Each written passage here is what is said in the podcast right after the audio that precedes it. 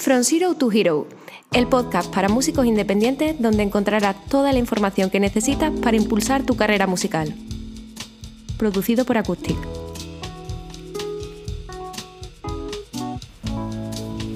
Hola, ¿qué tal? Bienvenidas, bienvenidos a una nueva edición del podcast de Acoustic, la comunidad de música independiente, en el que vamos a tratar el tema de los derechos de autor. Tenemos aquí a Santi con nosotros, que va a ser la persona encargada de explicarnos un poquito cómo funciona todo esto. Hola Julia, ¿qué tal? hola Santi. Mira, tenemos que empezar eh, por el principio. O sea, yo quiero que me cuentes y que les cuentes también a las personas que nos están escuchando cuáles son los orígenes de los derechos de autor. ¿De qué viene todo esto? Vale, pues efectivamente los orígenes de los derechos de autor tienen una parte muy interesante y anecdótica, podríamos decir, ¿no? Es decir, los derechos de autor verdaderamente surgen, o más bien su protección a ellos, surgen en 1847, cuando en Francia Ernest Bourget, estaba tomándose unas absentas en un bar que se llamaba Les Embajadores y básicamente se dio cuenta, este hombre que era músico, de que en el mismo local habían unos músicos tocando una de sus obras, una de sus canciones, ¿no? A él básicamente lo que le ocurrió fue que cuando el, el camarero del bar le fue a traer la cuenta sobre las absentas, él dijo, no te las pienso pagar porque estás utilizando mi música y yo no estoy cobrando nada de ello, ¿no? Entonces aquí surgió esa primera disputa, ¿no? que básicamente llegó a los tribunales franceses y los tribunales franceses le dieron la, razón a Ernest. ¿no? Dijeron de que al final, pues si ese bar está utilizando sus composiciones, ha de pagar por ellas. Ese fue el primer germen ¿no? de protección digamos, de, los derechos de autor y básicamente desde ese momento también lo que surgió fue una, una problemática, que fue el que claramente se dieron cuenta de que un autor por sí solo no puede, digamos, al final alcanzar a proteger sus derechos por sí mismo. Es decir, este hombre en este, en este caso estaba en el bar y justo tocaron sus, sus canciones, pero él como persona física es imposible que tenga el control de saber en qué momento está sonando su música en todas las partes del mundo, ¿no? En qué bares, en, qué, en qué, ahora sobre todo, en qué estaciones de, de radio, etcétera, ¿no? Entonces, digamos, ese fue el germen también que lo que hizo fue el lanzar las sociedades de derechos de autor. ¿no? En aquel momento surgió la primera sociedad de autores, que básicamente es SACEM. SACEM, o por ejemplo ahora en España es SGAE, la famosísima SGAE, básicamente lo que hacen estas sociedades es precisamente esto, ¿no? Están al tanto de dónde está sonando toda la música de todo ese catálogo que representan y básicamente pues lo que hacen es ah, recolectar los royalties, ¿no? es decir, pues si hay un tal bar que está tocando, o sea, que está sonando X composición, pues ellos se encargan de, recolectar pues todo lo que pueda estar llegar generando eh, pues al final todo ese catálogo que representan ¿no?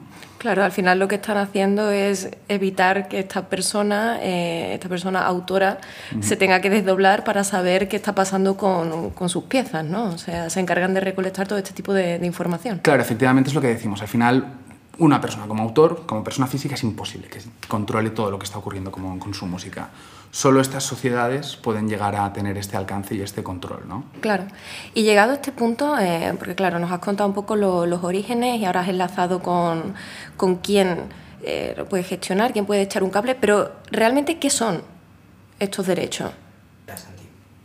Vale, pues básicamente los derechos de autor, en este caso lo que son, son una garantía que la sociedad le otorga a los autores mm, de que van a recibir un beneficio por la propiedad intelectual que han creado no tiene más. ¿no? Es decir, es cierto que salvo excepciones, podríamos decir que los autores tienen una motivación económica también para crear sus obras, ¿no?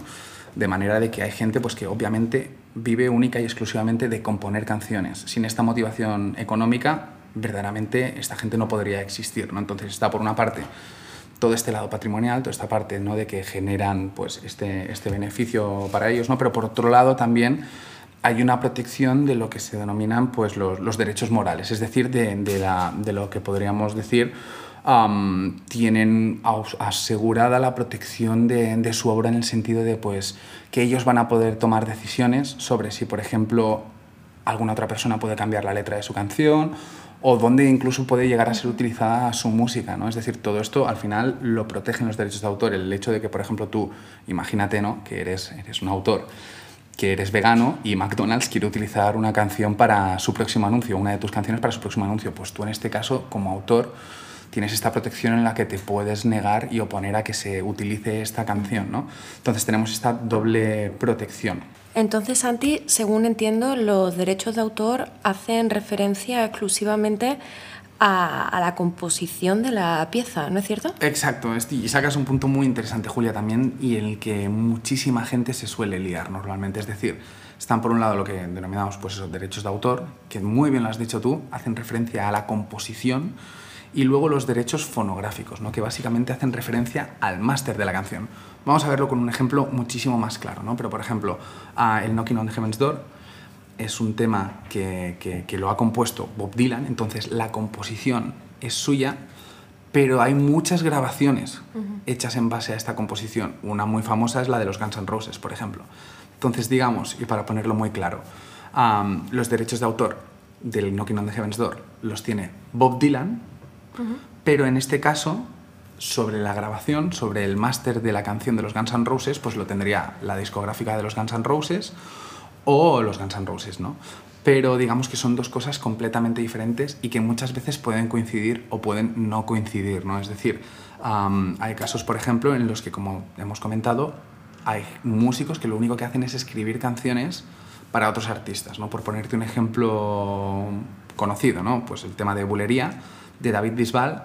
David Bisbal no escribió esa, esa canción, sino que está escrita por dos autores que son Quique Santander y Gustavo Santander. Básicamente ellos son los autores, los que condicionan la composición y básicamente los que tienen los derechos de autor de ese tema.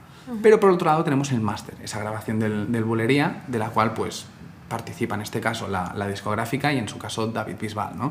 Pero son dos cosas completamente diferentes que pueden coincidir o pueden no coincidir. Vale, Santi, me ha quedado muy clara la diferencia entre los derechos de autor, los derechos fonográficos, pero quiero volver al punto de, de los derechos de autor. ¿Cómo se gestiona? ¿Hay alguien que le eche un cable a los autores, a los compositores? Claro, efectivamente ya tenemos o hemos hablado de, dos entidades, podríamos decir, ¿no? dentro de todo este mundo. Uno es el, autor, que es el que compone, el que escribe esa canción, la letra, etc. Hemos hablado también de SGAE, que básicamente es quien recolecta pues, todas esas, esas regalías, ¿no? pero falta hablar de las editoriales, que básicamente es como tú has dicho, ¿no? Ah, son unas empresas que lo que hacen básicamente es ayudar al autor con todo lo relativo a estos derechos de autor a cambio de un porcentaje. ¿no? Entonces, básicamente, una editorial lo que hace es fomentar tanto la difusión como la circulación de una obra, ¿no? e incluso facilita pues, algunos trámites al compositor. Como siempre vamos a verlo un poco más con ejemplos para que nos quede un poco más claro. Pero básicamente, claro, tú eres un autor y estás delante de Sky, quieres registrar tu primera obra, ¿no? Pues obviamente pues puedes llegar a tener ciertas dificultades al no haber hecho esto absolutamente nunca o incluso vayamos un paso más allá. Tu primera liquidación de Sky puede estar mal hecha y no tienes ni idea de cómo poder reclamar pues dinero que te puede faltar porque tu tema está sonando en X sitio, etcétera, ¿no? Entonces, claro, las editoriales precisamente trabajan toda esta parte que podríamos llamar un poquito más operativa, ¿no?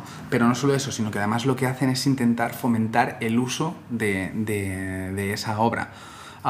¿Cómo? Pues básicamente buscan moverla, ¿no? Es decir, tienen, si tú eres un autor, como hemos dicho, que lo único que hacen es componer canciones, pues una de las cosas que intentará la editorial es intentar que esa canción que has escrito tú la interprete un artista grande o lo más grande que se pueda para que pues empiece a sonar, ¿no? Si no al final tienes una composición que no está sonando en ningún lado. O por otro lado, ahora está muy de moda ya desde hace mucho tiempo porque verdaderamente tienen mucha repercusión en la carrera de un artista, todo el tema de las sincronizaciones. Es decir, tú puedes ser verdaderamente un autor muy desconocido, pero que si consigue tu editorial coger tu canción y ponerla, por ejemplo, en un anuncio, o en el opening de una serie, verdaderamente puedes llegar a dar un boom muy grande. ¿no? Entonces esto es uno de los trabajos que hace la editorial y que tú como autor, si lo piensas, es muy difícil que puedas llegar a pues, contactar con Netflix para que pongan tu, tu tema en la serie de Élite, yo qué sé. ¿No? Entonces al final hay muchísimos ejemplos de, de grupos que se han hecho muy grandes gracias a una sincronización, ¿no? como por ejemplo pues, eh, el tema de, de La Flaca, Ah, al final sale un anuncio de, Educados, quizás la gente o los más jóvenes no, no, se acuerdan, pero verdaderamente lo que les dio fue un impulso muy grande, ¿no? hasta el punto de que este tema, pues ya sabemos qué tema es a día de hoy, fue un exitazo y toda esa visibilidad se la dio este primer anuncio, pero ejemplos más recientes tenemos incluso todos los temas de Estrella Damm que iban sacando verano a verano con el famoso anuncio, pues habían de grupos muy desconocidos, como el primero de todos ¿no? que sacaron, que fue el Summer y, verdaderamente llegaron a tener un éxito rotundo. ¿no? Entonces, todo este trabajo que hace la editorial básicamente es este, ¿no? el de mover tu tema, tu composición, para darle el máximo de difusión posible. por un lado y como hemos dicho pues por el otro también facilitar todos estos trámites que verdaderamente suelen ser muy complejos al autor. La verdad es que me parece eso, tal como, tal como terminabas tú, un tema bastante complicado, bastante complejo, pero creo que hemos hecho una buena recapitulación paso por paso de, cómo funciona el tema de los derechos de autor y seguiremos profundizando en los siguientes episodios aquí en From Zero to Hero con mucho más detalles sobre este y otros temas. Nos vemos.